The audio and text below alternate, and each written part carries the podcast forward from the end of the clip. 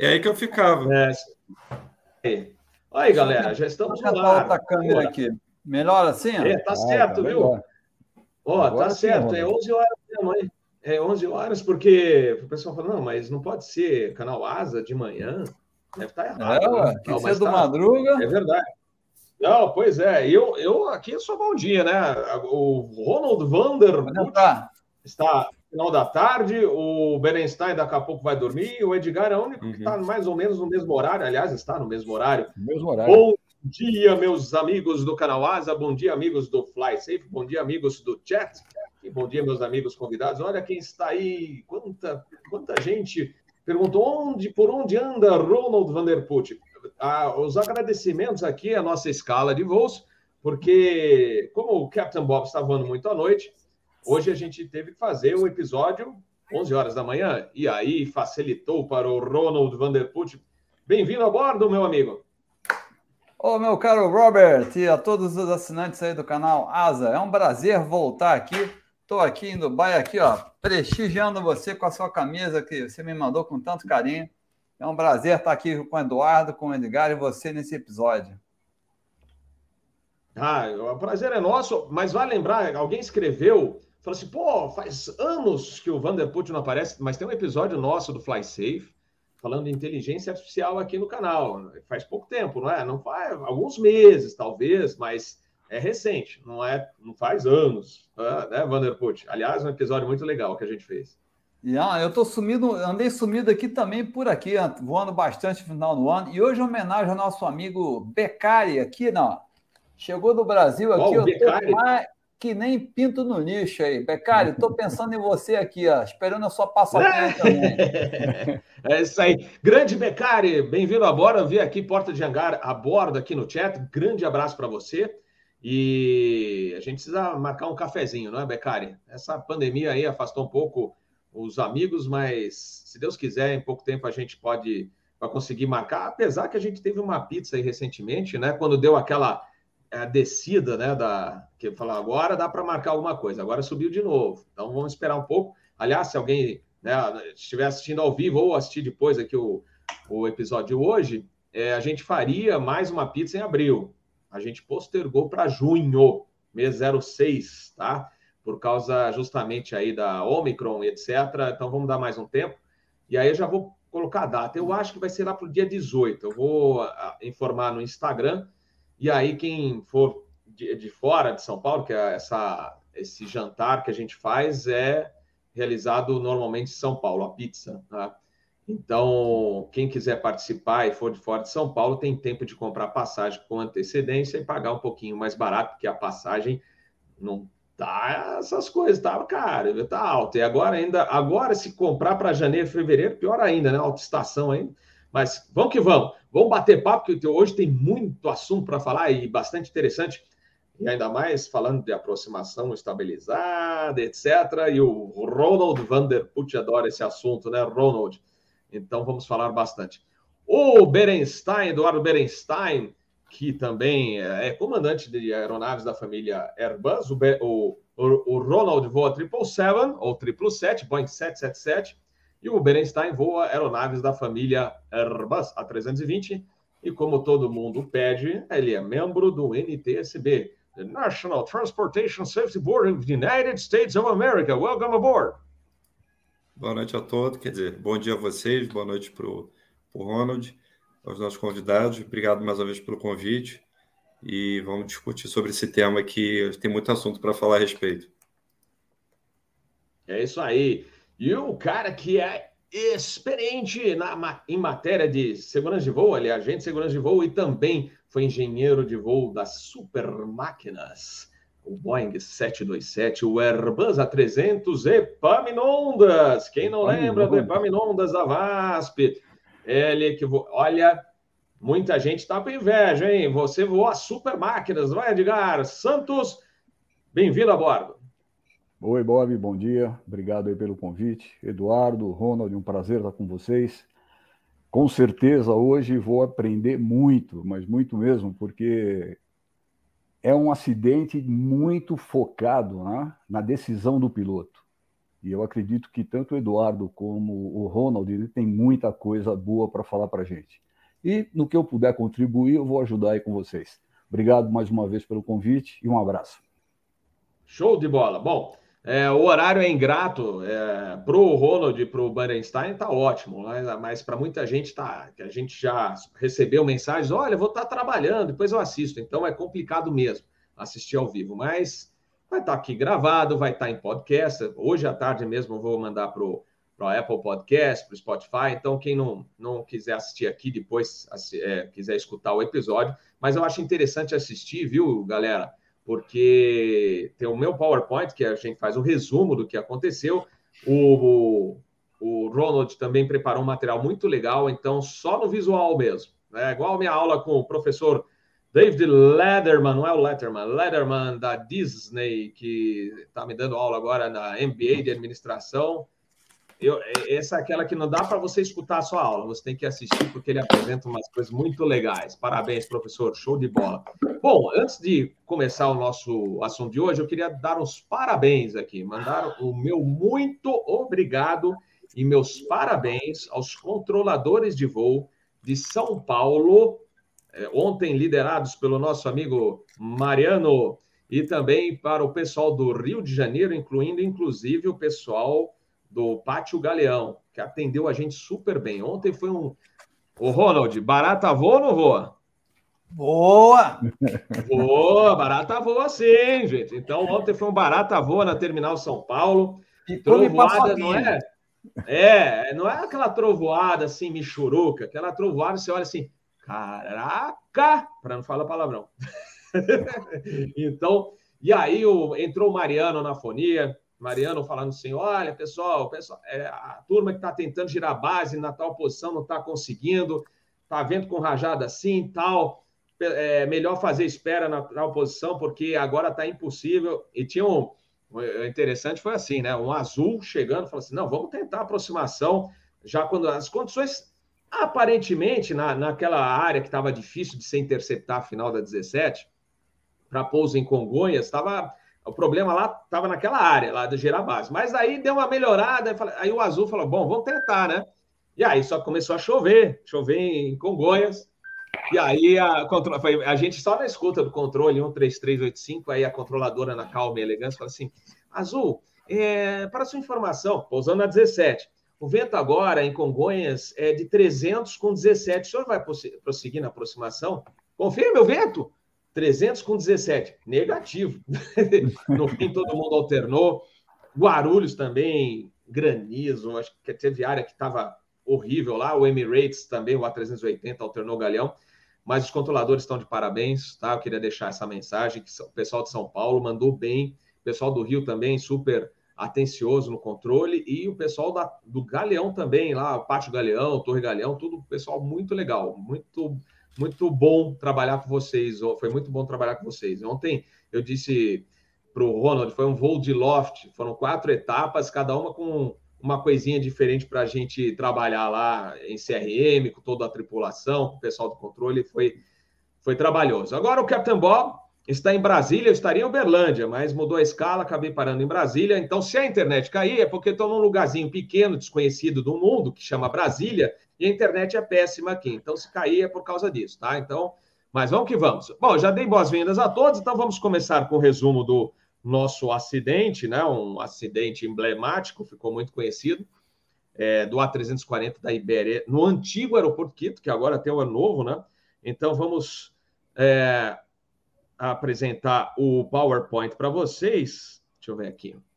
Se houver falha de comunicação, 7600 e por favor me chamem. Fala assim: Captain Bob caiu, caiu a transmissão. Brasília se fez presente e não temos internet. Então é isso.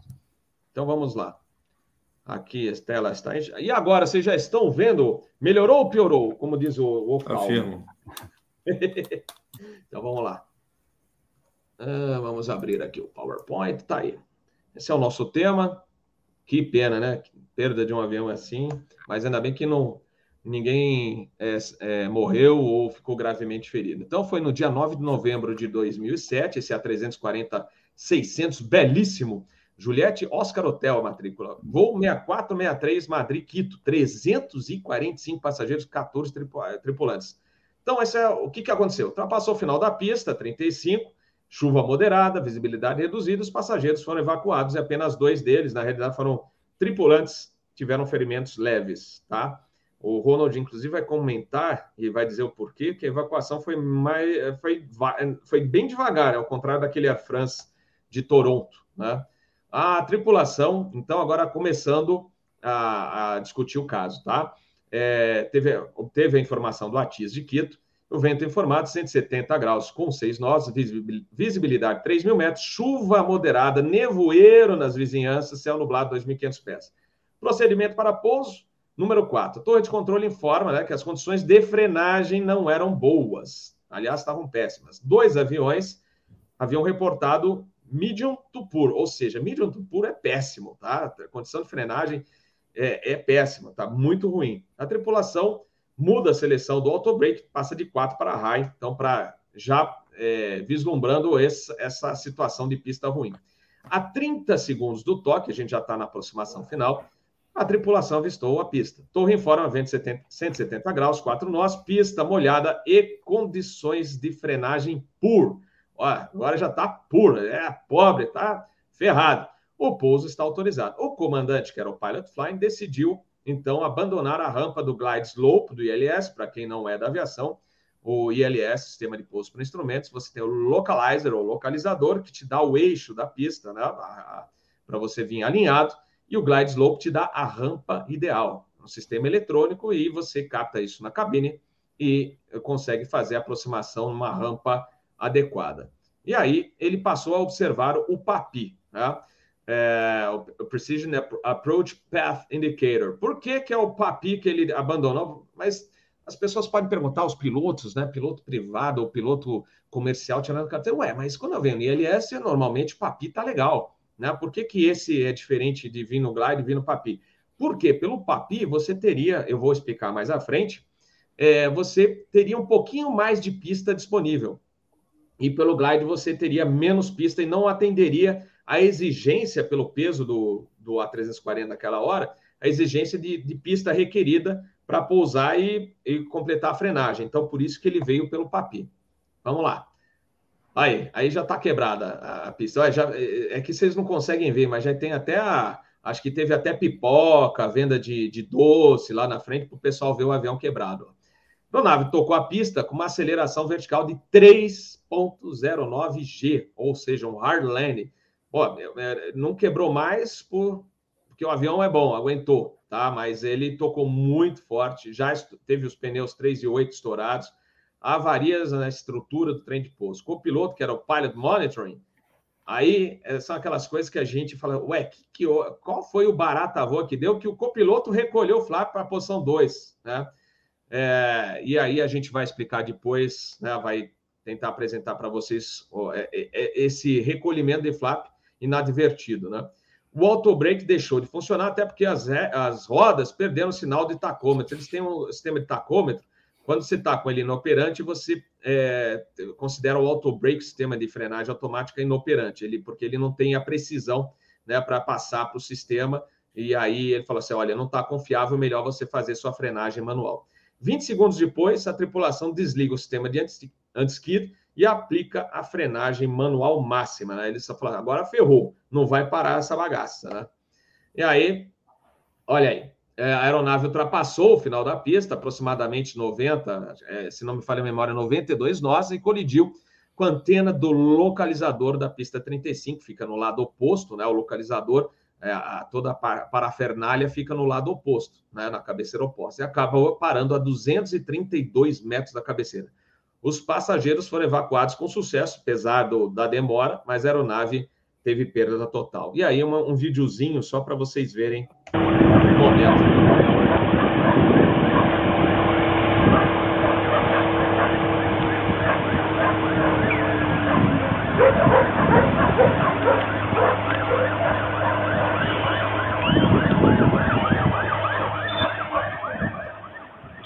Bom, é isso aí. Então, algumas considerações. Tá? Aí tá, eu só coloquei umas fotos, né, para vocês verem o estrago. Olha só, né? na, na asa esquerda do motor, os, os pylons, então, e aqui é o procedimento por instrumentos que eles estavam usando, mas o, o Ronald vai apresentar mais, mais detalhes que vocês vão gostar bastante. Uh, considerações, então vamos lá. O trem esquerdo quebrou na base, separando da estrutura da asa. Houve danos nas linhas hidráulicas e conexões elétricas. Todos os pneus, com exceção do número 6, esvaziaram. Superaquecimento na, na do, do, do freio, e aí eles acabaram esvaziando, né? Tem todo o sistema de proteção, eles esvaziam mesmo. Os pylons, né, os pilones dos motores 1 e 2 se deformaram com torção para a direita. A asa esquerda apresentou ruptura na parte inferior, o que resultou em vazamento de combustível. E o sistema de pouso por instrumentos de Quito, logicamente, foi destruído, que levou o localizador, acabou né, com o sistema de pouso por instrumento do, do velho aeroporto Quito, que era bem perigoso. Flight Data Recorder, né, o FDR mostrou que a aeronave tocou a pista com ground speed, ou seja, velocidade solo de 188 nós. Mas vale ressaltar, né? Porque tem muita gente falando, nossa, mas tá muito, muito rápido, né? Deixa eu voltar na carta lá de Quito. Olha só a elevação do aeroporto: 9198, quase 10 mil pés. Então é normal o avião aproximar para uma pista tão alta, a ground speed dele já é mais alto. Quem pousava ou pousa em La Paz também percebe isso, Bogotá mesmo, que é alto. Então, isso, por isso que tem essa é, diferença. Bom, vamos lá.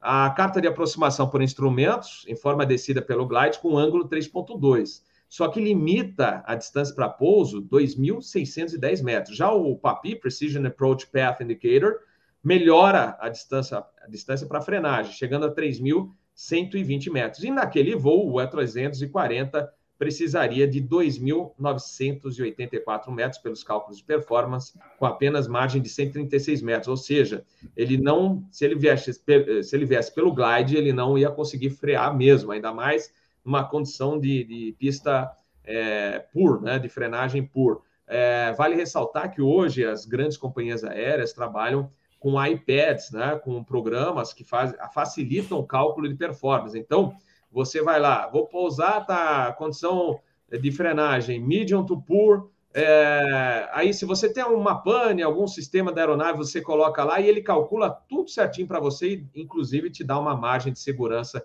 é, mostrando a pista requerida e uma margem a mais de segurança para você conseguir frear com tranquilidade. Então, isso aí você tem. Na, na, você pode calcular, você tem meios de calcular isso no na, na, pelo QRH você tem é, como fazer esse cálculo, mas de qualquer maneira, numa situação que você precisa de pressa, né? E hoje em dia é o padrão você usar o iPad e, e conseguir esse cálculo bem mais rápido. Então, uh, olha só, é, a gente está falando do FDR, aquela hora, né, do, da ground speed 188 nós, ou seja, velocidade solo muito alta em função até da altitude. A velocidade dele, logicamente, estava alta porque ele é um wide body pesado né? E estava já com uma velocidade de, é, é, aerodinâmica alta, mas a de solo fica maior ainda em função da altitude, né? Da elevação do aeroporto e a aproximação executada em é, uma altitude bem elevada. Né? Razão de descida, 1.100 pés por minuto. Já está não está estabilizado, né? aproximação não estabilizada. Cruzou 500 pés com 960, aí diminuiu, mas aumentou para 1.500. Ah, meu amigo, deu 1.500 pés na, na curta, cara, arremete, já era, né? Reduziu para 992, aumentou para 1.100 de novo, e aí foi para o toque e aumentou de novo, cara. Aí é, a gente fala, muita gente lembra da aproximação estabilizada até mil pés por instrumento e tal, mas aí estava abaixo de mil pés, mas também entra, cara, desestabilizou na final, remete, né? E a gente vai ver que houve falha também de briefing e a própria empresa não tinha uma preparação né, detalhada desse procedimento para os eh, tripulantes, como hoje você tem um manual de aeroportos, né, na, nas principais linhas aéreas, tem um manual de aeroportos, de rotas, e você é, lê todos esses detalhes, você pega, pode ler antes da, da aproximação. Tá? Aqui eu coloquei uma carta de Montevidéu que eu achei interessante para vocês observarem, a carta agora, né, da é, RNAV, da pista 06, que a gente executa para caramba, o que eu queria mostrar aqui embaixo, tem uma aqui na, nas observações, olha lá. O papi, é, é, ele, você pode usar a, a, partir de 920 pés a 2,5 milhas da, da cabeceira 06. Olha, olha aqui, ó. Não desça abaixo de 920 pés antes de atingir 2,5 milhas da cabeceira 06. Então, ele fala para você vir no procedimento RNAV até 2,5 milhas. E aí, depois, aí você pode usar até o PAPI, mas é um alerta aqui da Carta Montevidéu. E para encerrar, gente, deixa eu ver aqui, ó. É, olha só, esse é o novo aeroporto de Quito, tá? É bem melhor, mas você vê, olha a quantidade de elevações, ele continua rico em elevações no entorno, tal, mas a pista melhorou bastante. Olha, a pista é, livre de obstáculos na curta final, é uma, um procedimento é, mais tranquilo, mas olha só, adivinha quem deu um, um, um hard landing com rejeição de, de, de, de pouso e a, acabou arremetendo? O A340-600 da Ibéria, no novo aeroporto em 2018. Olha só a porrada que o cara deu, mas aí ele conseguiu né, levantar voo de novo Olha, fica olhando.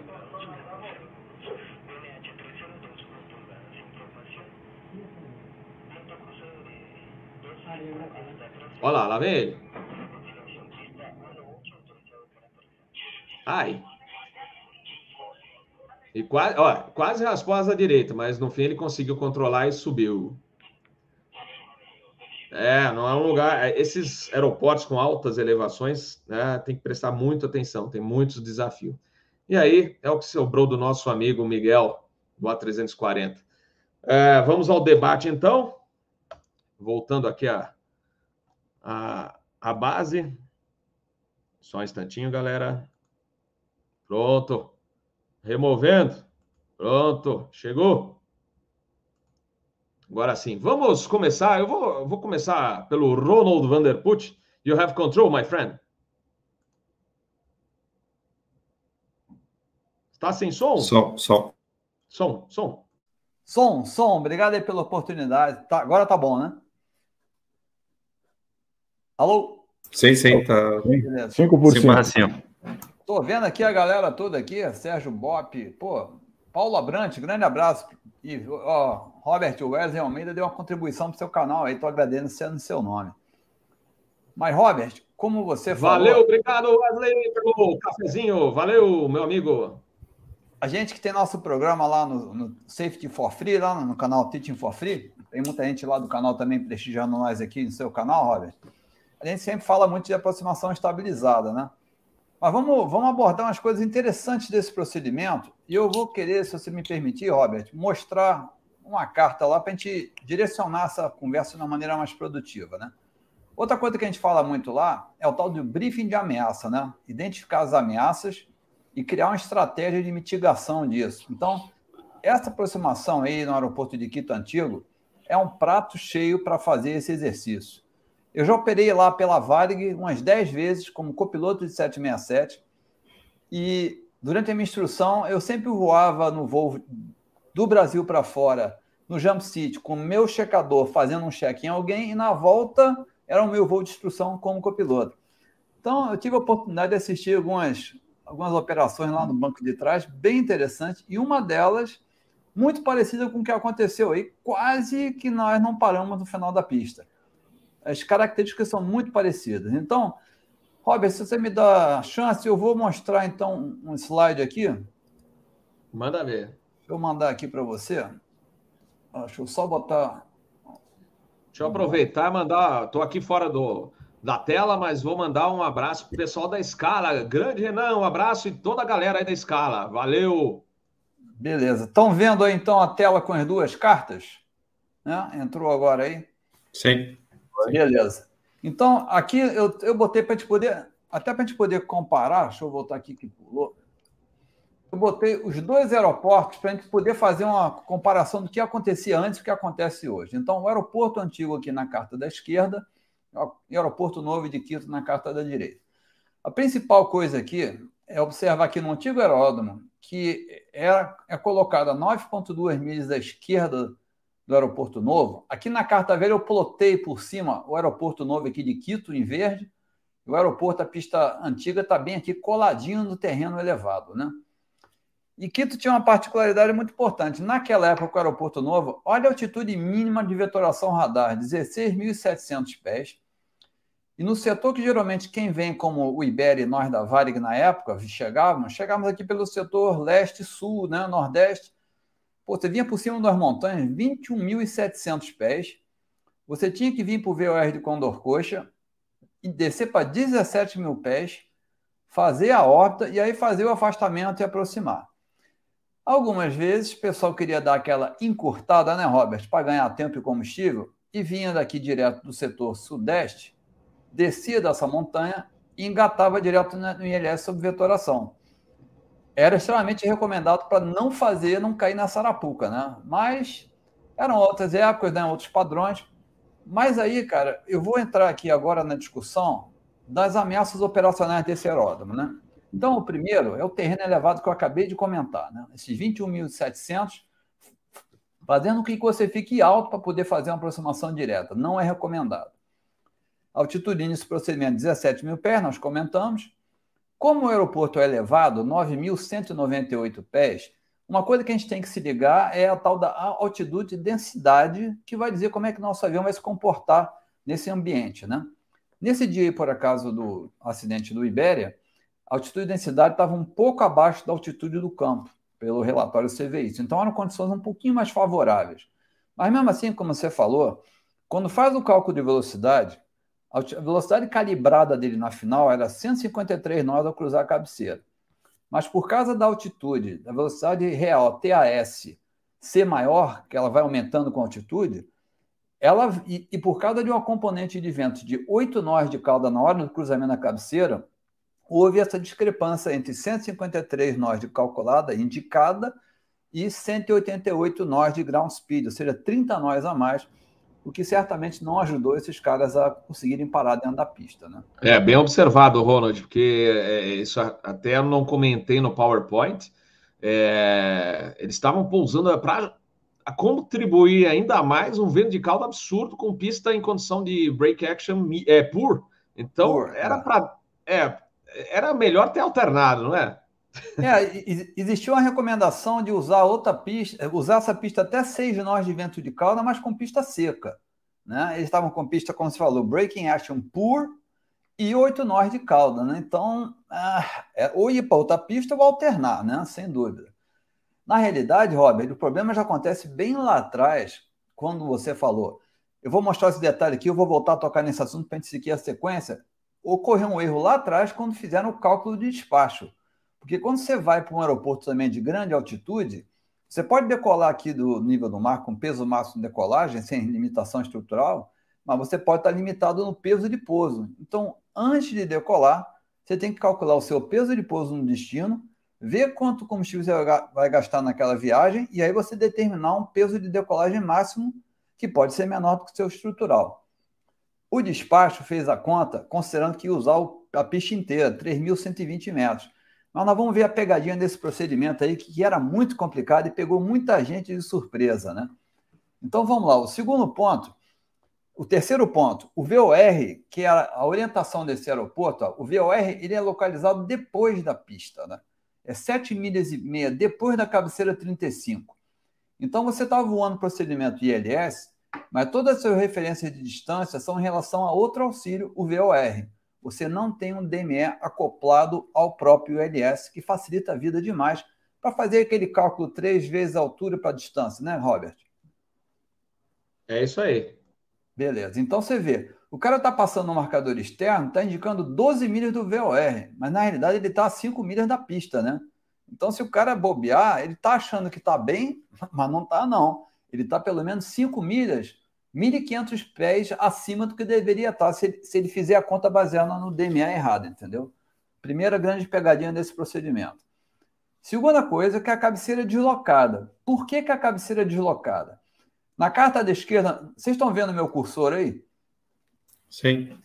Deixa, deixa eu botar ele para pointer aqui. Ver se, bem, tá dando para ver, né? Aqui no marcador externo, a 12 milhas de Condor Coxa, tá vendo essa marca rosa perto da distância de 5 milhas aqui na carta, isso é, é uma elevação, uma... É. é. um morro, né? Então, é por isso que você aqui, nessa passagem do externo, você tem que passar num um glide slope de 3,2 graus mais inclinado que o normal para dar o espaçamento do terreno. Então, você já está numa trajetória, normalmente a gente desce com 3 graus, né? Você associa um, um glide de 3,2 graus mais inclinado, o avião voando com a velocidade maior porque está no aeroporto de elevação maior, então a true airspeed é maior. Quando você entra na tabela da razão de descida, a tua razão de descida, que no nível do mar seria 700, 800 pés, vai fácil a 1.000, 1.100. Né? Tanto que num aeroporto desse, o que, que a gente faz? Em vez de dar um call-out que está atingindo a razão de descida muito elevada quando chega a 1.000 pés, que é normalmente o padrão operacional, você reseta esse seu limite para 1.200, 1.300 durante o seu briefing. Senão você não consegue voar aproximação. É simples assim. E os caras no simulador, na investigação desse acidente, nós vamos mostrar um outro ponto importante. Para seguir o glide, abandonar e correr atrás do papi, eles chegaram a atingir 1.500 pés de razão de descida no simulador e não conseguiram estabilizar também. Por quê? Vamos olhar mais na frente aqui, seguindo a sequência. Outro detalhe. Como a cabeceira é deslocada, justamente porque o glide slope, eu vou mostrar aqui na frente, ó. Vou adiantar aqui uma imagem. Ah, vamos. O glide slope isso aqui é uma, um desenho da pista, né? A cabeceira 35, tem uma cabeceira deslocada aqui, de 510 metros. O ponto de interseção do glide slope com 3,2 graus, ele é 830 metros depois do início da cabeceira. O avião vai tocar mais ou menos aqui na marca do, do toque. Seria a marca dos mil pés, mas ela é um pouquinho diferente nessa pista, né? Então, o que, que acontece? Se você der visual a MDA desse procedimento, apesar de ser uma categoria 1, ela é em torno de 640 pés, você tem que abandonar 600 pés, mergulhar para pegar o papi, que tem um ângulo de 3,1 graus, que vai te levar para uma zona de toque mais real aqui após a cabeceira deslocada, né? Então, já é um pequeno detalhe, mas vamos uma coisa de cada vez. Olha, está bem claro até agora? Perfeito. Agora você vê, né? O próprio procedimento né, e o, o tipo de aproximação numa condição adversa como essa, ainda mais com vento de cauda, condição de action, é, de, de, break action pur, é, o ideal já teria sido alternar esse, esse, esse voo antes de pousar. É, eu, Captain Bob, eu já falo assim: olha, não tá legal, vamos embora, vamos alternar, depois a gente volta em condições que favoreçam a aproximação. Né? Foi bom que você é, mencionou os 1.100, que é, no, na, em condições normais não é estabilizado, 1.000, 1.100, 1.500, imagina, mas é, são aqueles aeroportos complexos que você tem uma limitação a mais, porém, você sabe que está correndo um sério risco, não é verdade, Ronald? Exatamente, Robert. O ponto que você colocou realmente está lá numa das causas prováveis do acidente foi a insistência da tripulação em prosseguir para o pouso com condições desfavoráveis e também sem ter informações tão claras como as que eu estou tendo agora e podendo observar esses nove ameaças que eu vou comentar aqui e ver como é que a gente poderia mitigar isso aí, digamos assim. Então, o segundo ponto aqui, você vê, é uma categoria 1, como eu falei, com um mínimo de 9.850. 9.850 te coloca 650 pés acima da altura da cabeceira, né? Agora, olha que interessante aproximação estabilizada, a gente tem que tentar estabilizar até mil pés, instrumento, ou 500 visual. Então, 500 está aqui, mil pés está aqui. Eu estou tentando estabilizar, chegar a 652 pés, um pouquinho antes do último gate de aproximação estabilizada visual. Com esses 150 pés, eu tenho que abandonar o glide, mergulhar o avião. Eu vou te mostrar o outro gráfico aqui, rapidamente. Olha que interessante. Ó. Esse aqui é o ângulo do glide slope com 3,2 graus, levando você para tocar na pista lá na frente, 830 metros da pista. O zero da pista está aqui no gráfico embaixo. Aqui é o papi de 3,1 graus, levando a você tocar na zona de toque de 300 metros ou marca de mil, mil pés normalmente. Então, o cara teria que vir instrumento, e olha só, qual era a visibilidade do dia nessa aproximação? 3 mil metros, que era o mínimo do procedimento.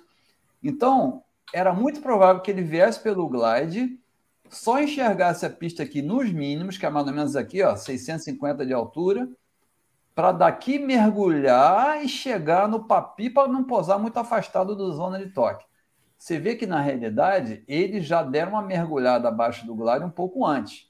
Se estavam visual ou não, hum, a gente não tem muito como afirmar aqui não. Provavelmente não, diante da visibilidade, mas a visibilidade medida nunca é a visibilidade dentro do cockpit em ângulo. Pode ser pior ou melhor, né, Rosa? O, Vanderput, posso fazer um, um, gancho aí?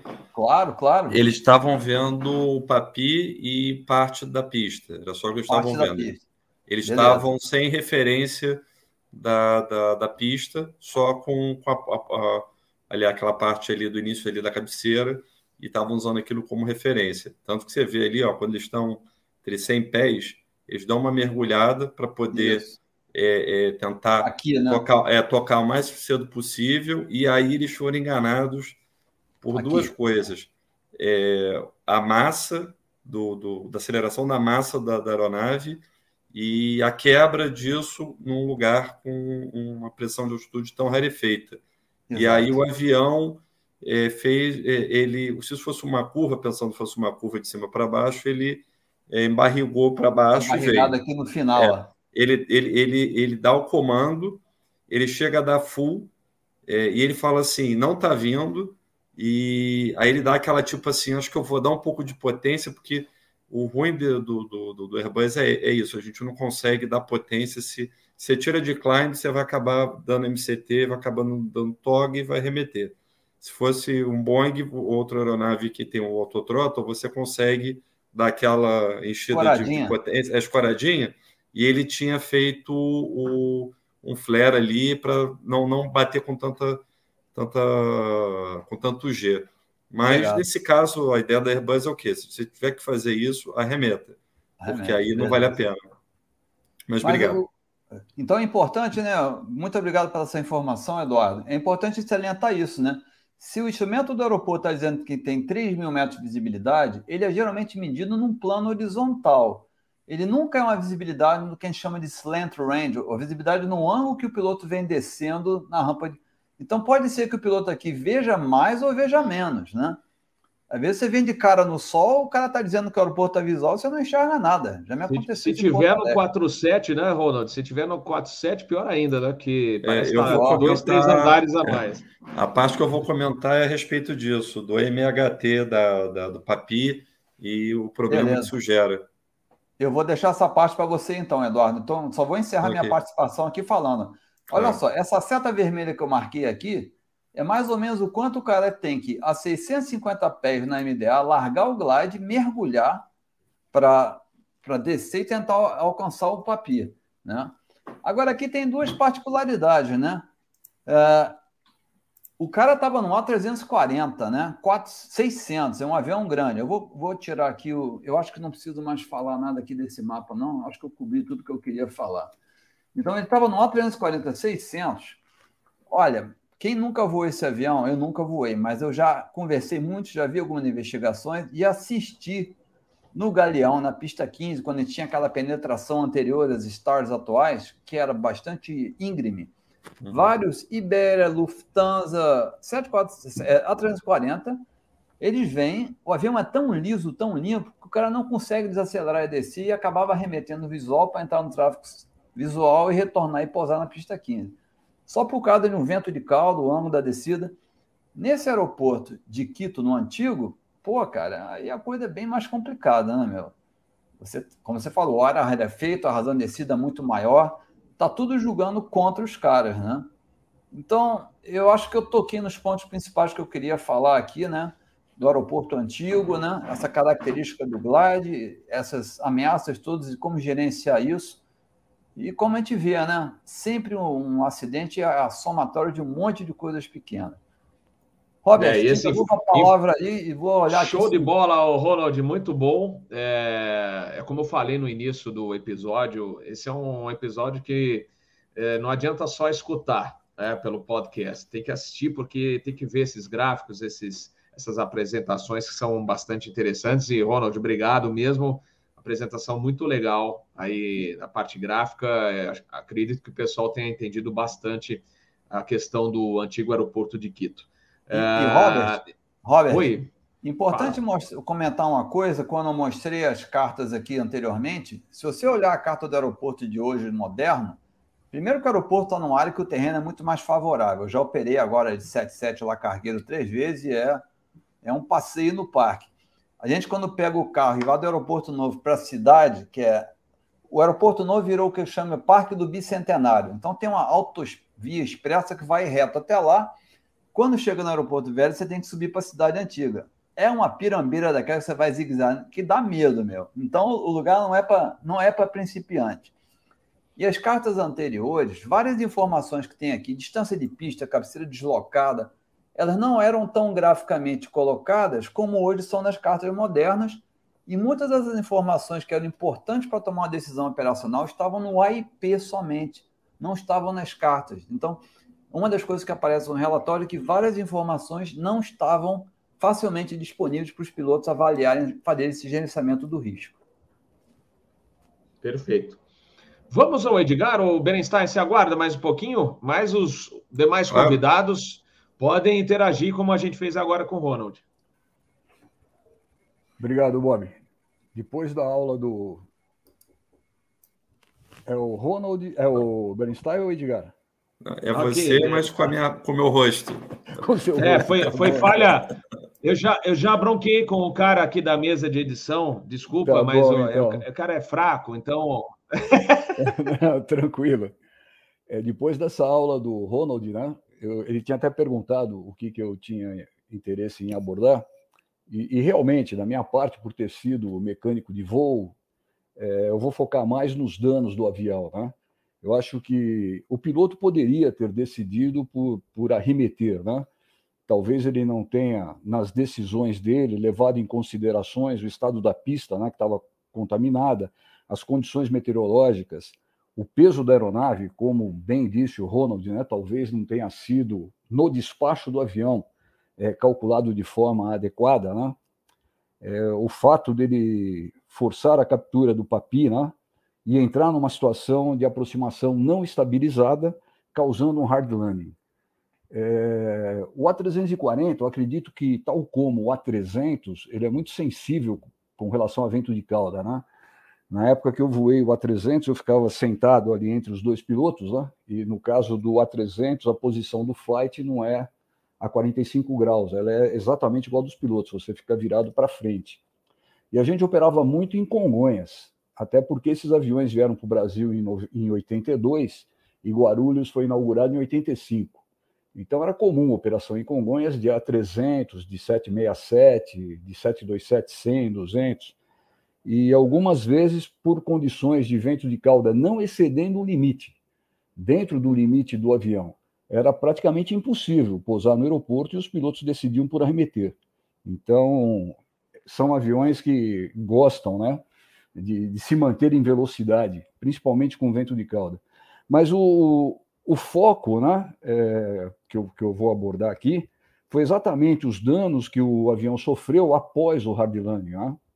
Eu já, já vi casos em outra empresa de A321 com hard landing de 2.6G e o avião não sofria absolutamente nada, né? Eu acredito que depende muito até do, de como as rodas tocam, né? Se as duas tocam, os dois trens tocam simultaneamente ou não.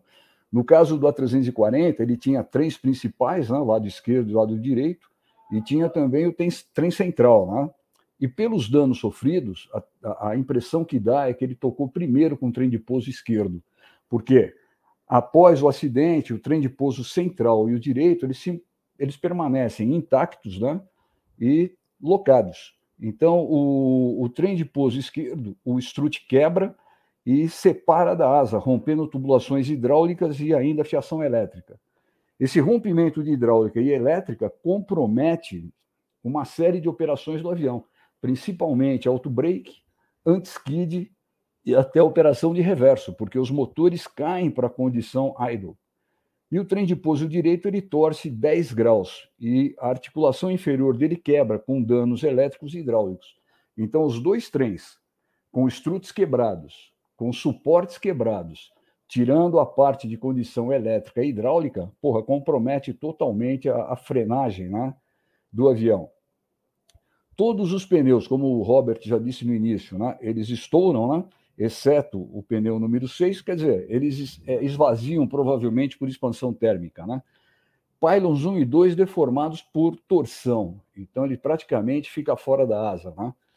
Então, muitos danos no lado esquerdo da asa, com vazamento de combustível, porque essa asa sofre um esforço muito grande, e nesse esforço, vários rebites, né? é, arrebentam ou saem fora da sua posição, o vazamento aumenta muito e, por sorte, não houve fogo nesse avião. Os bombeiros agiram prontamente e não teve nenhum vestígio de fogo. Né? O avião ele poderia até ser recuperado, mas não em Quito, porque não tinha condições né, de atendimento desse avião em Quito. E a opção foi de desmanchar o avião. Isso ocorreu em maio de 2008. E uma coisa que o relatório, um dos relatórios que eu li mostra, né, é que foi encontrado corrosão no link de articulação inferior do trem esquerdo. Era um material que estava enfraquecido, mas segundo os ensaios feitos, né, ele estava dentro das tolerâncias do fabricante. Então, segundo é, os investigadores, né, essa corrosão não contribuiu para que houvesse o dano é, no trem de pouso. Porém, é uma das coisas que deve ser reportadas, né? ou seja, a manutenção não estava é, 100%, mas não contribuiu. E eu vi também que algo, os, os pilotos eram experientes né, na, na, operação em Quito, mas somente com pista seca. Tanto o copiloto quanto o, o comandante, o primeiro oficial, tinham várias operações em Quito, mas com pista seca. É isso aí, Robert. Muito bom, muito bom. Vamos voltar aqui. Agora vamos alternar. Agora o Eduardo. Se... É, vamos, vamos ver se esse manicaca aqui da, da mesa de edição trabalha melhor, porque senão aí fica complicado trabalhar. O, Seu o, vídeo o... subiu. Seu vídeo está congelado, Robert. ah, pois é, pois é, é. É a internet de Brasília. Voltou ou não voltou? Voltou. Voltou, voltou. voltou. Meu Deus do céu. Mas vamos lá. É inacreditável, né? Mas tudo bem, vamos lá. Berenstein, já aproveitando que você vai falar, perguntaram aqui por que, que o Pilot Monitoring recolheu o flap. Está contigo. É, Boa pergunta. O, o, que aconteceu é que o, esse flap do, do, do Airbus, é, dependendo da maneira que você segura ele, você consegue pular duas posições de uma vez só.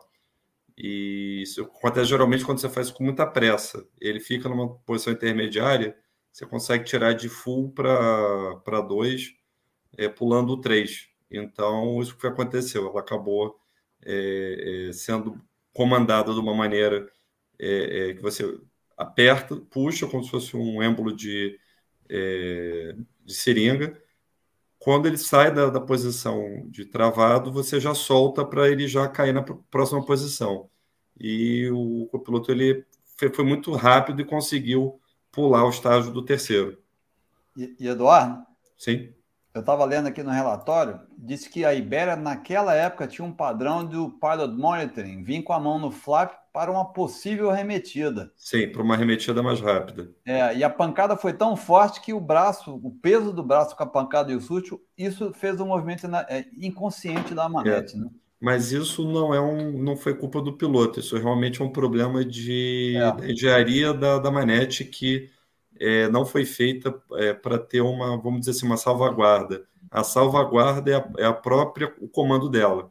Isso aí. É, é, a gente chama isso de efeito pistola, efeito Glock. A Glock não tem um, ela não tem uma trava. A trava é você não apertar o gatilho. Então, a trava da, do, do flap não sair de full para 2 no comando é não comandar ele é, sem soltar a, a, o êmbolo na hora que você puxa. E aí a pancada, pô, 3G é muita coisa. É, com certeza, o braço foi jogado para frente e ela acabou indo. É, quem voa Airbus, de, se estiver no chão um dia com ele desenergizado, você consegue fazer isso rapidamente, passar de full para 1. Um. E isso, infelizmente, aconteceu. Eles fizeram uma pequena melhoria é, desde esse acidente, mas ainda é possível fazer isso. É, continuando aqui. É, então, gente, eu vou contar uma história um pouco mais comprida, mas ela vai fazer sentido no final. Em 1984, um comandante é, de uma empresária americana escreve um relatório para a UFAA, que acabou indo para o ITSB, falando a respeito de diferenças entre que estavam que estavam sendo notadas entre o PAPI, é, o auxílio visual, o glide, que é o aviso eletrônico enviado pela pista, e o FMGC, que é o computador do avião. Então, ele, eh, os pilotos estavam começando a entender Isso acontece muito, acontecia muito no procedimento antigo do Galeão para a pista 15, o ILS Zulu, que e você tinha o seguinte: o glide do procedimento e o glide dentro do computador, eles voavam em paralelo. Os dois voavam juntos, assim, ó, em paralelo. Então, o glide do avião era mais alto e o glide de verdade era mais baixo. Então, se você é, voasse o glide, a, a, rampa que o computador do avião estava te pedindo para fazer, você não, nunca ia pegar o glide slope do, do, da 15 do Galeão. Você tinha que, alguma hora, botar uma razão de descida um pouco maior, só para o avião baixar um pouco mais o nariz e conseguir pegar o glide slope. Eduardo, Isso já...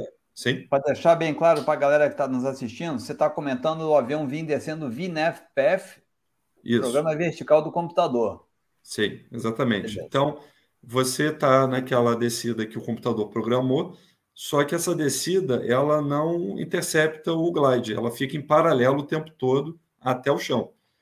E, e então, em 1984, esse comandante entrega um, um relatório para o FAA e para o ITSB e começa a gerar uma discussão que leva quase 40 anos. Então vamos lá. O procedimento instrumento, todos eles, são feitos para que o final do, do, do, do voo do avião que ele esteja a 50 pés de altitude em cima da cabeceira. Só que isso é a construção do procedimento instrumento. Isso não é a, a mandatório para ser feito se você tiver, por exemplo, fazendo um voo visual, ou se você, no, seu procedimento instrumento, tem contato visual com a pista, não, nada te impede de desacoplar o automático e levar o avião até o pouso da maneira que o, o comandante do voo, o PIC, achar melhor, porque isso é pilot description, isso é, é airmanship.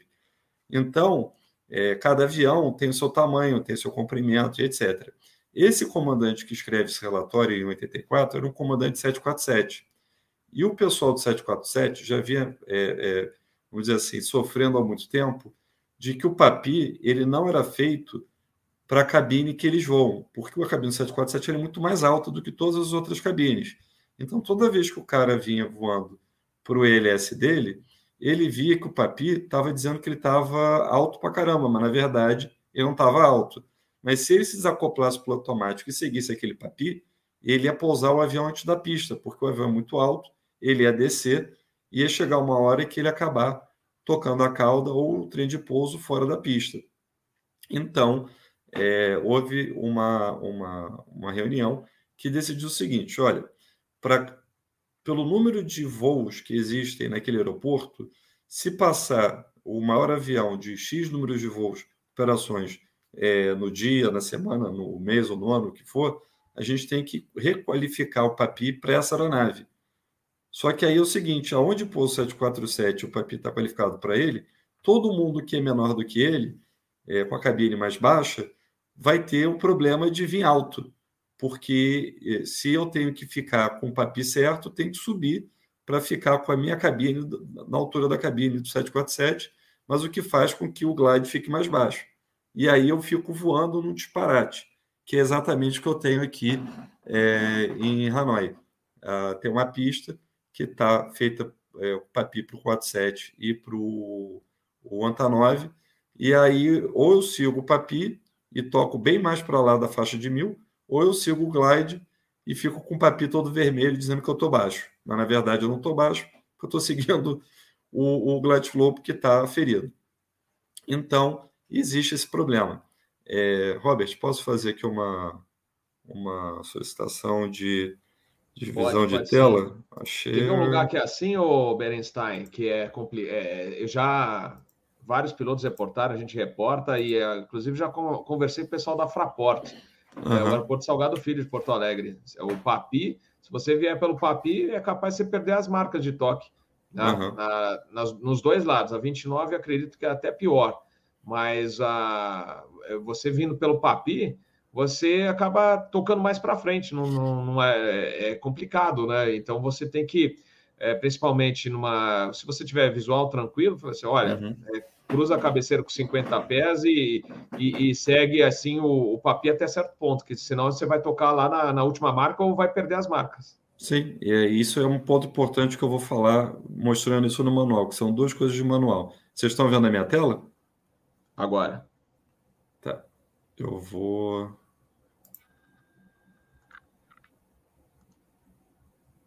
Vocês veem agora?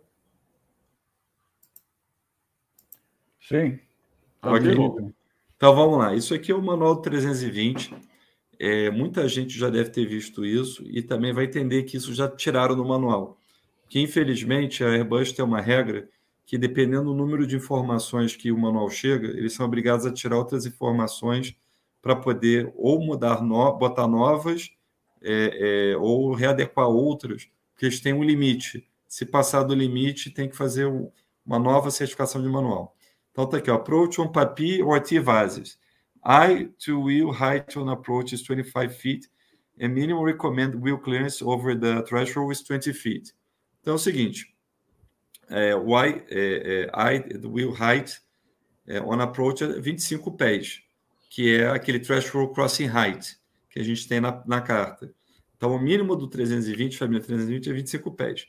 E o mínimo recomendado de clearance é, da, da cabeceira é 20 pés com as suas, com teu com a tua roda. A sua roda pode passar em cima da cabeceira 20 pés. Aqui já está dizendo que eu não sou obrigado a passar 50. É, do not follow precision approach path indicator para POT vases. É, guidance below dos, é, 200 feet when POT vases minimum eye height over threshold is less than 45 feet. Então, o que, que acontece? Alguns aeroportos do Brasil e no mundo, o, o MEHT ele é menor do que 45. Então, se você seguir o papi abaixo de 200 pés, é, você não vai conseguir, ele não vai te guiar é, para o, o ponto de toque. Ele vai te guiar antes e você vai tocar. Pode acontecer, você pode tocar fora da pista. Então, exatamente esse caso que a gente está falando tem exatamente esse problema.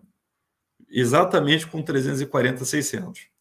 É, a segunda parte que eu quero falar do manual que é uma parte que a Airbus não consegue tirar do manual, porque foi por causa da campanha de certificação do Airbus, é que ele diz que você tem que seguir o PAPI até o toque, que é o mais correto e o mais seguro a ser feito. E toda vez que um avião quebra ou tem um acidente por causa de PAPI, é, esse trecho é levado para a justiça, eles fazem a, a. Eu vou fazer o stop sharing aqui. Eles fazem a, a, a, a, o nome disso, a e a Airbus entra como fiel, é como solidário. Tipo, olha, você escreveu que o cara tinha que seguir o PAPI, e o cara seguiu e deu ruim. Porque vocês também escrevem no manual que você tem um problema de PAPI. Aí, beleza. A Airbus chega e diz, é, infelizmente, isso é uma coisa que eu devia ter colocado aqui, vírgula, é, palette description, mas acabou ficando, eu não posso mudar, botar uma vírgula, que isso vai ter um problema de certificação da, da, da minhas aeronaves. Aí vamos lá. O, 300, o 340 ele é um avião que tem muita cauda.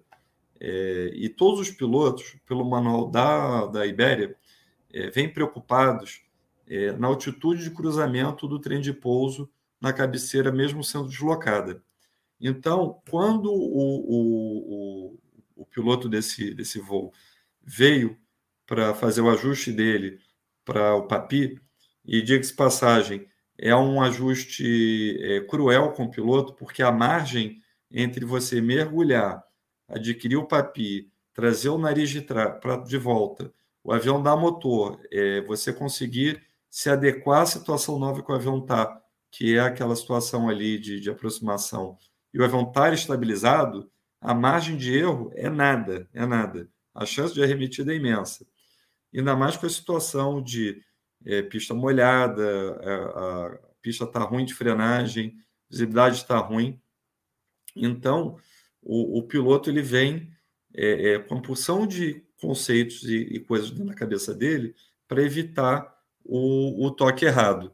E aí ele veio, é, ele toda hora coringando com o, copiloto dele, olha, como é que está aí, qual a altitude? Ele olhando para o PFD para ver a altitude de radioaltímetro para não passar uma altitude mais baixa do que ele poderia cruzar a cabeceira para o 340 e ele acabou é, é, é, entrando num, num, é, a curva do vem morto.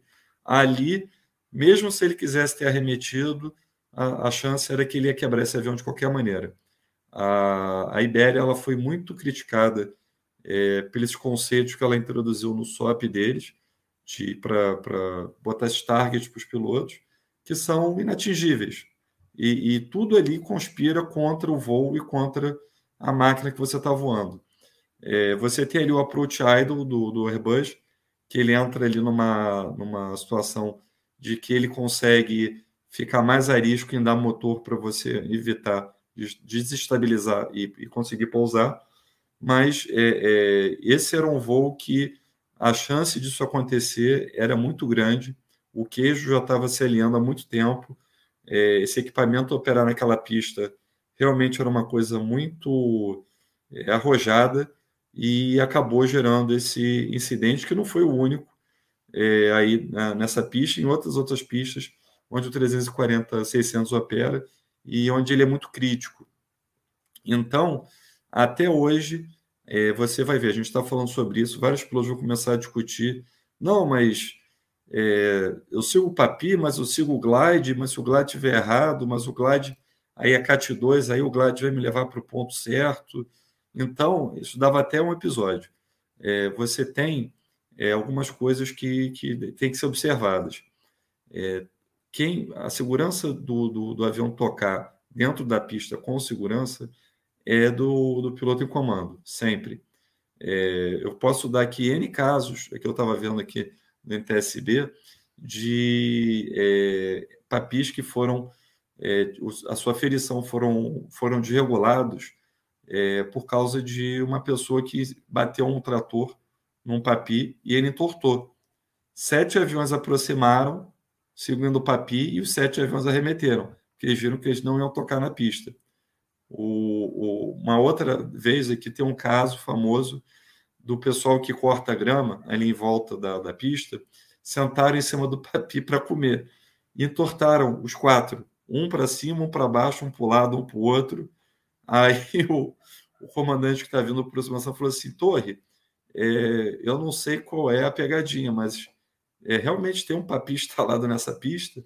Quando eles foram ver, o papi estava totalmente torto. Ele falou: bem, eu vou, eh, eu, eu vou desconsiderar que isso aí está funcionando e vou fazer a minha rampa aqui que eu estou vendo e vou pousar e pronto, acabou. É, então é isso. É, é, é, desculpa, eu vou chamar o Ronald Robert. Ronald, uma coisa que você gostaria de, de complementar ou perguntar? Sim, Eduardo, é, você falou muito bem nesse aspecto importante. Eu queria citar um exemplo numérico para o pessoal ter ideia do tamanho do abacaxi que você falou, dessa questão do papi, da rampa visual e da altura do olho do piloto. Então, eu, eu vou te dar números aqui no manual do Boeing 777 que eu vou, que tem uma uhum. cauda enorme, né? 65 metros de comprimento do avião. Vou pegar um modelo aqui da minha saudosa Varego MD-11, né? Então, o manual do 77 fala o seguinte: o piloto está sentado aqui na ponta da cabine, vindo numa descida com um ângulo de 3 graus, certo? O avião vem numa uhum. atitude mais ou menos aqui assim. A antena do ILS geralmente fica aqui no nariz, perto do trem de pouso. Ela vem seguindo o ângulo do glide slope. O seu olho está acima da rampa do glide. E o seu trem está aqui embaixo, tá vendo? Tem uma diferença grande. No 77 que eu vou, a diferença entre a altura do olho e a altura do trem de pouso nessa rampa é 29 pés, quase 9 metros e pouco.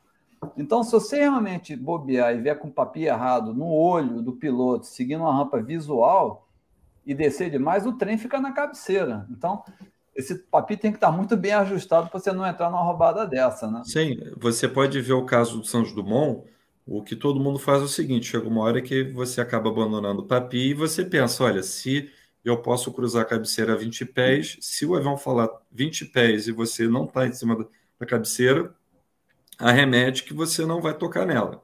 Você vai tocar antes. E, e aí o que, que a Airbus fez? A Airbus tirou essa informação do manual e disse o seguinte: olha, estava é, todo mundo usando isso como um critério mas eu não quero que as pessoas usem isso como critério. Eu quero que o critério seja é, da empresa junto comigo, fazer tipo, ó, qual é o mínimo que eu posso cruzar a cabeceira é, aqui no, no, meu avião e, claro, isso de comum acordo com o seguro. E aí isso ficou uma coisa que nenhuma empresa decidiu qual seria esse mínimo e todo mundo usa 50 pés, porque esse é o que está escrito na carta. Mas você não necessariamente precisa usar 50 pés se o teu avião tem um clearance menor. Legal. Então, é, é, uma coisa que a Ibéria ela tinha esse número é, pelo manual, em 2007 isso ainda estava no manual, e o, o comandante foi usando isso, é, só que o que acontece? Juntou toda aquela situação em mais um aeroporto de alta altitude, é, virou uma curva não é morto. Aquilo, aquilo ali era fadado a, a ter um problema. Robert.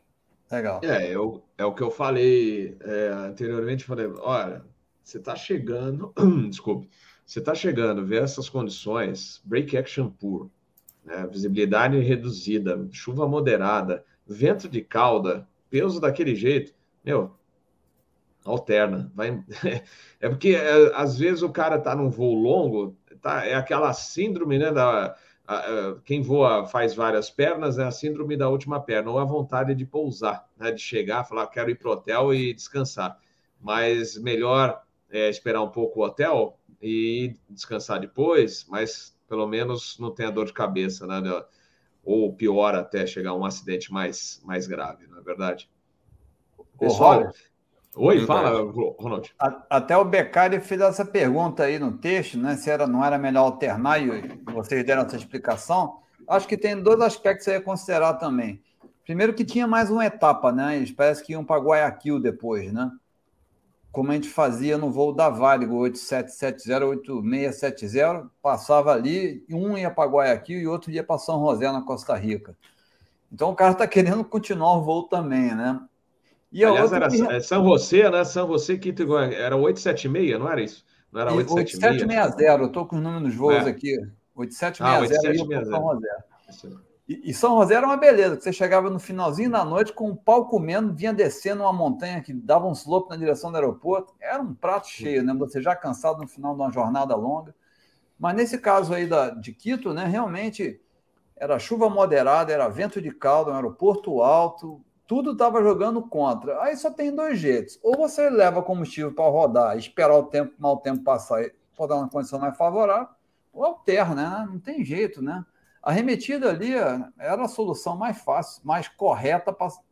Mas eu vou te dar o um exemplo, Robert. É, vou pedir um minutinho aqui. Eu estava sentado de copiloto, um comandante meu, checador no banco da direita, checando um outro comandante no cheque final para comando. O checador falou para ele: ó, quando você vier aqui para entrar na aproximação, não aceita a vetoração, vai para o VOR, perde altitude, começa a 17 mil pés. O cara se garantia demais. Não, deixa comigo, eu topo a vetoração. Hum. Ele entrou alto, porém veloz, conseguiu pegar o glide por cima. Quando conseguiu entrar no glide, que deu gear down flaps 22 767, faltava dar o flap 30, certo? Quando aconteceu isso, chegou uma até a condição estava visual um pouco melhor, a gente atingiu o visual antes dos 650 pés lá de mínimo. Uns mil pés atingiu o visual o que, que ele fez? Largou o glide e mergulhou para a rampa visual.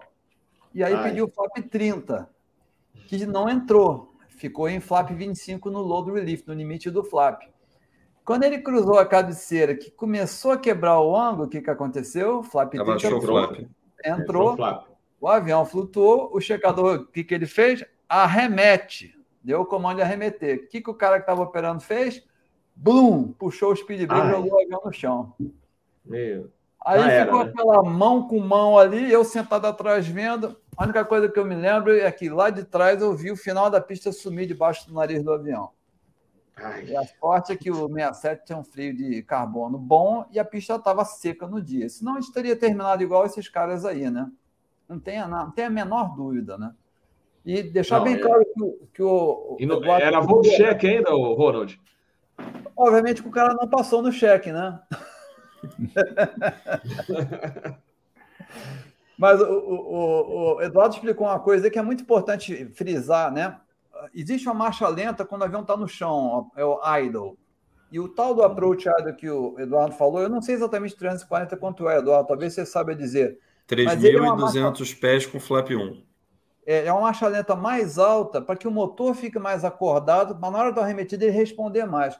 Com essa pancada toda que o Edgar explicou, quebrou componente, sinal elétrico parou, os motores, além de não ter reverso, não ter freio, não ter anti o motor ficou em marcha lenta acelerado. Quer dizer, era tudo contra os caras, né, meu? É porque o avião entendeu que ele estava em voo, porque como Exato. quebrou, como ele perdeu o contato de sensor de solo, é, ele falou assim, é, então ele falou, eu estou voando, então se estou voando, eu estou na, na, na, mesma situação.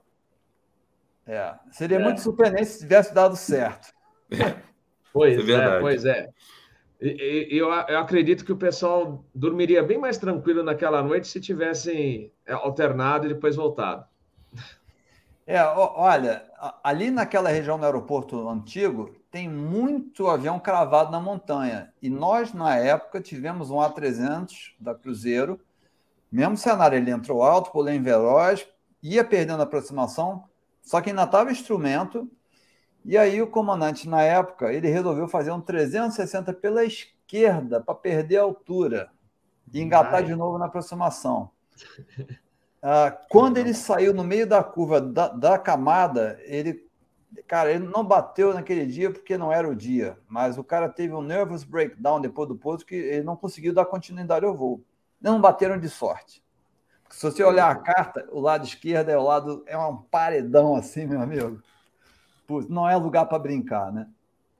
É, e você falou do, do, do voo, né? Eu lembro, na época de terraço, eu acompanhava muito sair desse voo, acho que, se não falha a memória, segunda-feira, pela manhã, ele saía, vinha no Galeão, e era dia 300, né? Você falou do A300 a Cruzeiro, era dia 300, e, e aí depois seguia São José, Quito e Guayaquil, era, lembro bem de, desse voo. Pessoal, acho que a gente é, explorou bastante peronomútil, porque na realidade tem muito debate que a gente pode fazer sobre esses assuntos. É um acidente que é, você pode debater muita coisa, tem muita, é, muitos, muitas causas, né, muitos fatores, né? Então, mas foi muito legal esse bate-papo com vocês, com o pessoal também do chat. E eu vou então para a nossa rodada final aqui com os nossos convidados.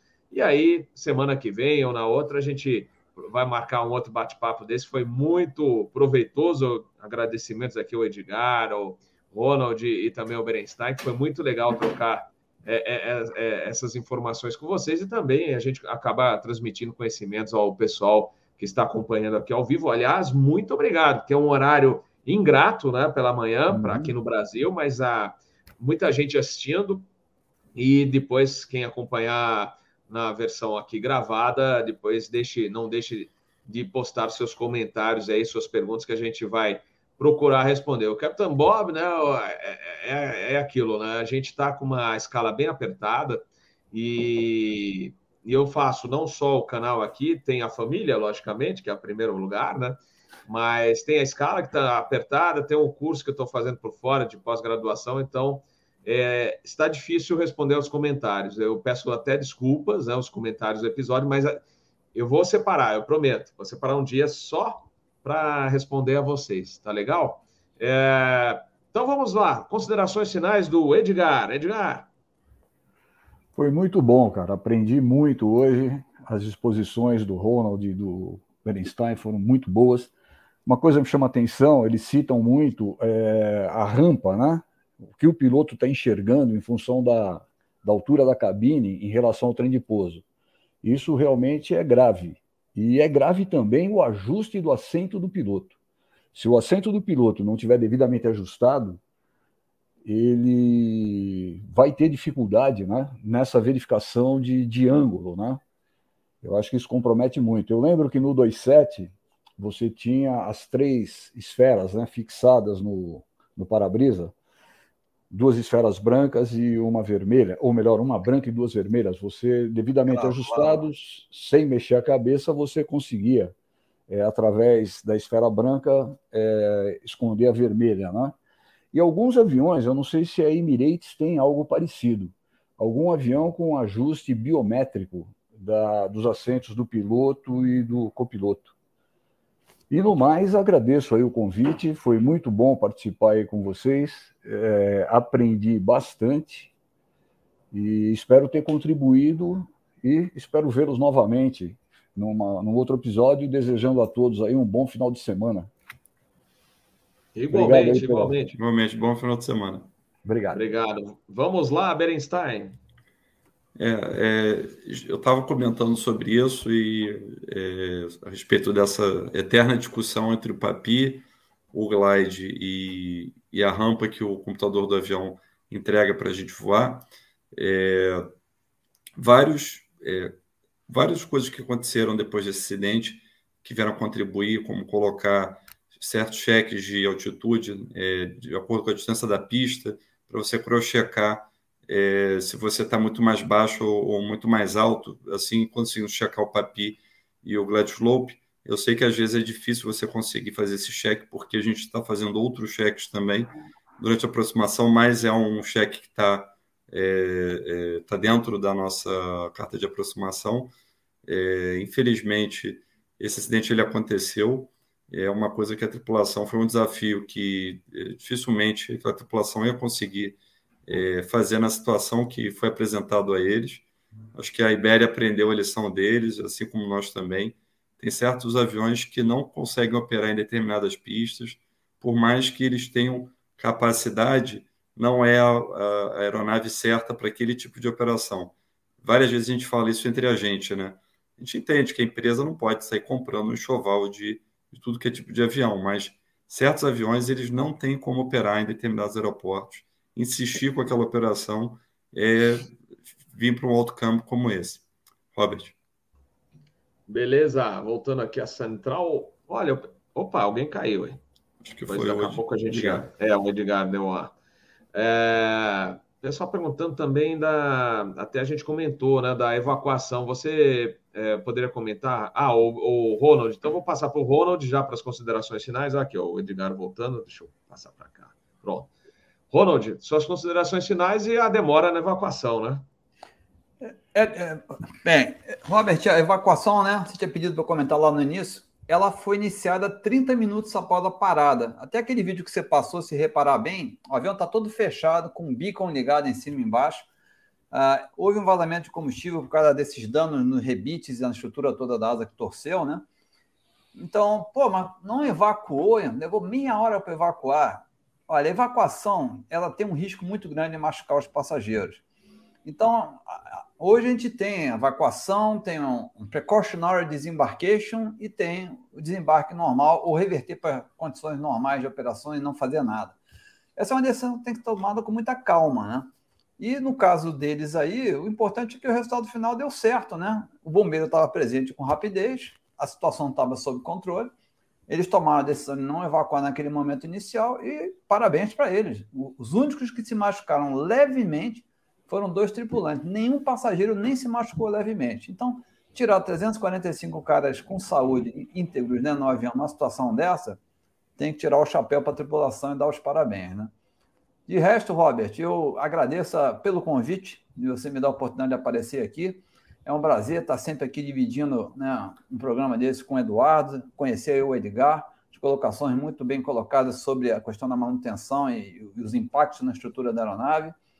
Pô, ótimos comentários aí de quem está nos assistindo, obrigado aí pela participação. Lembrando sempre, né? Deem sempre o like, se inscrevam no canal do Robert e quando puder, tiver a oportunidade, venham nos prestigiar lá no nosso canal do Safety for Free, nós que somos parceiros aí do Robert no seu canal Asa. Muito obrigado a todos, Isso uma aí. ótima noite. Uma ótima tarde, né? Pois nós estamos de manhã. É, pois é.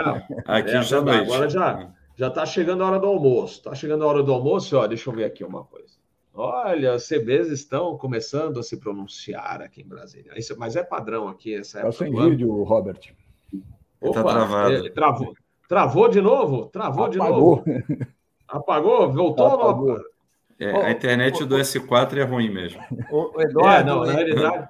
Eduardo, Eduardo, Eduardo Oi. Sabe? Eu, eu acho que esse cara que está aí não é o Robert, não, é um clone para fazer isso tudo. Você acha? Pode ser, sim. Ele deve ter sido é, é, clonado para poder dar conta de tanta coisa. Agora, Eduardo, tá sem vídeo tá, ainda, gente? Você não está tá entendendo o que está acontecendo na realidade, né? O Robert está co é, tá colaborando para a segurança das operações aéreas, não ativando o 5G. Ah, verdade, verdade. Pois é, pois é. Eita, rolo. Vai mais um episódio nisso, o Berenstein já tinha comentado aqui algumas já. vezes, né, Berenstein? A gente aí, teve agora o 787 e o. Não só o 787, mas outras aeronaves também começaram a ter problema com o LGCU. É o computador que cuida dos trens de pouso e dos freios. Eles estão eles estão desarmando e os aviões estão perdendo os freios no, no pouso. Aí o Eduardo, tem que fazer é... o peso manual. O Eduardo, hum. tem muita gente falando besteira por aí, né? Tem. Eu, eu, eu, gostei, Robert, de ontem na CNBC tem um ex-administrador do FA que ele mostrou lá, um ano e meio atrás, nós informamos o FCC que estávamos preocupados com essa interferência. Uhum. Mas quando você bota 81 bilhões de dólares na mesa, uhum. ah, não, e, e, e, e, o NTSB falou: olha, eu não tô, a gente não está entendendo o que vocês estão fazendo, porque vocês vão instalar isso em, ela no LAX. É, vocês não testaram nada. Vocês estão tipo assim, ó, gente, não sei se vocês sabem, a gente vai ligar um interruptor aí, o negócio vai começar a funcionar. E aí começou a ter os problemas. E cada um pior do que o outro. Está dando problema com o MMR, que está ali o GPS, está dando com interferência de, de antena de localizador e glide, está tendo interferência com vários é, é, computadores que fazem interação do GPS com o, o sistema de navegação. E estamos vendo. Agora, acabou de chegar aqui, vocês estavam falando, chegou e-mail, dando a lista de coisas que a Airbus já detectou que está dando problema, que é LGCU, é, aqui, ó, é... Os, os, três fabricantes principais, né, Boeing, Embraer e agora a Airbus também recebi hoje, já botaram a lista de, ó, é, né? é, isso aqui que, ó, vou abrir aqui, ó. Vamos lá, radiotímetro, é, é, Fly Controls, PFD Callouts, Autoflight System, sistema de é, é GPWS, TCAS, aí vamos lá, pane de LGCU2, LGCU1, tacômetro, Bake Steering Control Unity. O Eduardo, é, não, melhor ficar no chão. Melhor quer ficar um no exemplo, chão. Quer um exemplo prático? Uhum. Eu vou te dar um exemplo prático. Não foi interferência de 5G, mas mostra o que uma interferência de 5G pode causar num avião desse. Num determinado show aéreo recente, um 380 estava fazendo os ensaios de flyby sim, sim, com a esquadrilha vi, passando por baixo. Uhum. A esquadrilha foi achando uma posição para ficar o ângulo da foto melhor. Os radiotímetros começaram a ler, não ler, ler o chão, ler a esquadrilha. Os sistemas automáticos cortaram os três sinais de radiotímetro. O avião foi para alternate law e tiveram e que usar no final. na mão. Uhum. Né? Simples assim. Onde é que aquilo Zulu Sierra Eco? Isso é a FIR. É Estados uhum. Unidos, né? Tá. Uhum. É, tá aqui, ó, notão, ó, quilométrico notando deles, ó, o, dando ó, área tal, não pode, área tal, ó. Operations required radiotimeters data include offshore instruments, uh, é, hover, autopilot modes, autopilot... Ah, tá, isso aqui é para é, a galera que voa helicóptero que vai para para plataforma. Eles não estão podendo usar o piloto automático para fazer auto-hover, uma de coisa. Quer dizer, acabaram com a aviação. Mas você sabe o que, que eu estou gostando dessa história toda no final? Hum. A única coisa boa disso tudo, não estava todo mundo reclamando que vários eventos estão acontecendo por complacência de automatismo, falta de handling skills, airmanship, uhum. pé e mão. Agora, agora o que não falta. O fabricante está mandando desligar piloto automático, faz direct, autotrot e voar na mão. Pronto, vai acabar o problema. Acabou. Acabou. É. que rolo, hein, gente? Eu quero só ver, né? Porque o Biden entrou lá no, no jogo, vamos ver o que vai rolar. Mas. Ó, o Sérgio é, Bob disse que no Sesninho o piloto aqui não teve problema. Não. tá ah, é, Sérgio. É isso aí. Vamos mandar o Sérgio aí... Bob posar lá em Quito de Serginho. É, é, isso aí. Ó, o Bob. Bob. Um abraço, Bob. Ó, o Marcos Luiz. Um Pô, cara, vamos marcar o cafezinho, hein? Cafezinho com queijo de Minas, hein? Ah, é, quanta gente. Ô, Marcelão, obrigado aí pelo cafezinho. Ah, pessoal, então vamos encerrar. É... Asa News, normalmente é de domingo, mas devido à escala, é, escala apertada, ficou para o dia 28, sexta-feira, 8 horas da noite. Asa News. Se der, eu, ó, hoje eu estou saindo de Brasília, vou para Guarulhos e depois Fortaleza. Amanhã vou para Salvador, desço no domingo E aí, sobreaviso, segunda e terça. Então, mudando a programação de segunda e terça, aí, de repente, quem sabe rola um cafezinho de aeroporto, hein? Para a gente bater um papo mais descontraído de aviação aí, lembrar dos velhos casos ou causos, entre aspas, aí para a gente curtir um pouco, tá bom?